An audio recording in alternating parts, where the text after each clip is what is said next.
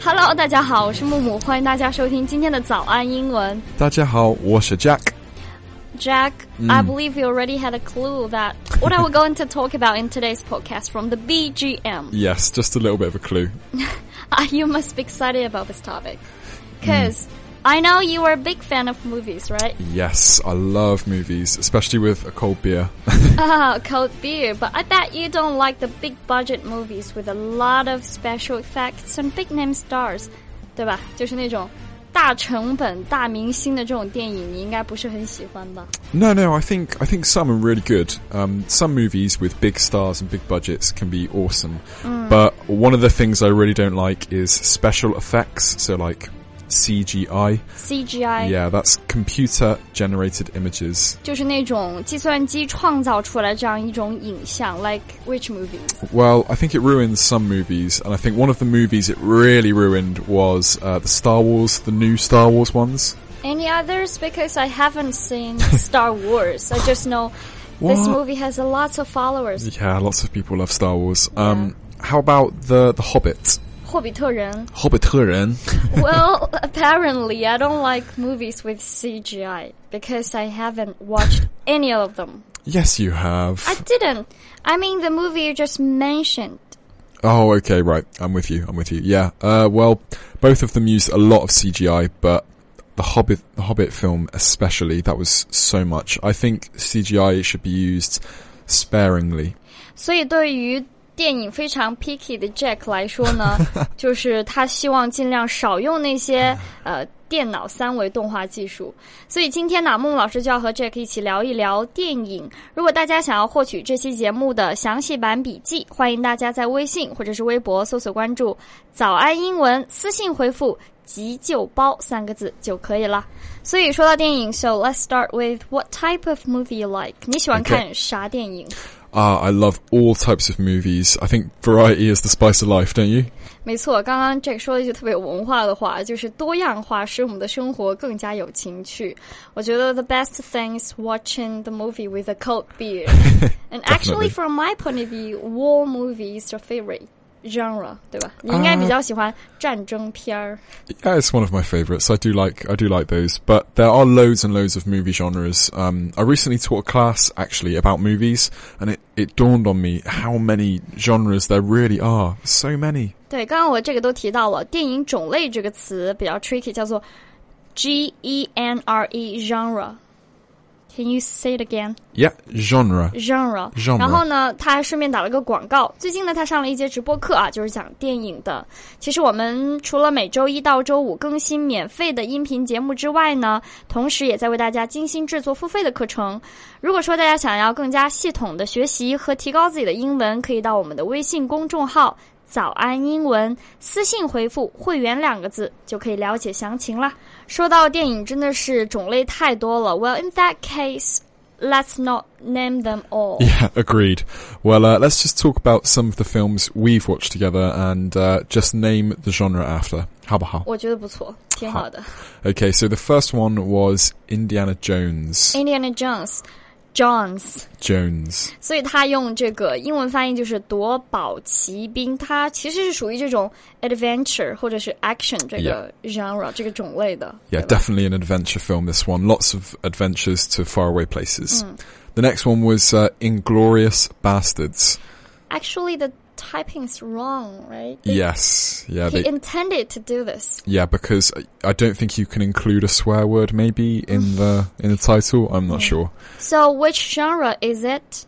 Well, this is directed by Quentin Tarantino. He's a very famous director, but I think he, he kind of has his own genre. It's sort of like dark comedy. 所以他也觉得这是比较黑色幽默的，就属于这个昆汀他自己的一种风格。And I know you like his movies a lot, I right? do like his movies, yeah. Some of them are more serious, like gangster films, and some Mm. of them are kind of comedies and blah, blah, blah. 对，就种类特别的多。Okay, the next movie we're going to talk about is The Sixth Sense. well, It's a thriller movie, 灵异片，嗯，就是有点惊悚。When I heard the name, I really wanted to say no, but it's different from the horror movie, right? Yeah, definitely. A horror movie is much, much more scarier. 更加恐怖，那就是我们真正意义上的恐怖片了。I- I'll never watch this kind of movie. I like him. I get my heart going. I think it's enjoyable. But uh, the next one is Butch Cassidy and the Sundance Kid, and this is a western. The diffi- the the the name is so difficult to pronounce. It is a long name, I know. 然后呢，刚刚这个提到这个电影叫做叫做《虎豹小霸王》，啊，属于这个 Western movie。 Yes. 西部片。This can be my first time to watch the Western movie. I Hmm, Mm, yeah. think I thought it will be boring when I see this genre among all the others, but I quite like this one. Yeah, I really love the Western movie genre. So Mm-hmm. it's not to be confused with a Western movie. Mm. Western actually means like cowboys, um, Ah. you know, so this, this can be Yeah. a bit confusing. 就是那种牛仔风的 movie。 Yeah, but we won't spoil any of the movies for you. 对，放心啊，我们不会剧透，但是会把我们的这个呃电影的这个清单放在我们的笔记当中。 And the next one is Crouching Tiger, Hidden Dragon. Finally, you mentioned a Chinese movie. Yeah, I 就 really 是 like this 《 one. 卧虎藏龙》，非常直接的翻译。它所以是一个 kung fu。 Yeah, definitely a like kung, fu, movie. Panda. Yeah, I love Kung Fu Panda it's, too. it's kind of genre too. Yeah, yeah. So that would be Kung Fu. Kung Fu Panda would be animated. So I guess that would be animated Kung Fu. OK， That's enough, I think. So uh, we we better stop there, otherwise we're going to be naming hundreds. 对，就是电影的种类实在太多了。Jack, did you know China has no national film rating system？就我们看电影好像是没有评级的，好像都可以看。你们有这个 system I 吗 didn't know that. No, so no rating system at all. Yes, of course. For you, there's no limitation to watching any kinds of movie. Well, of course.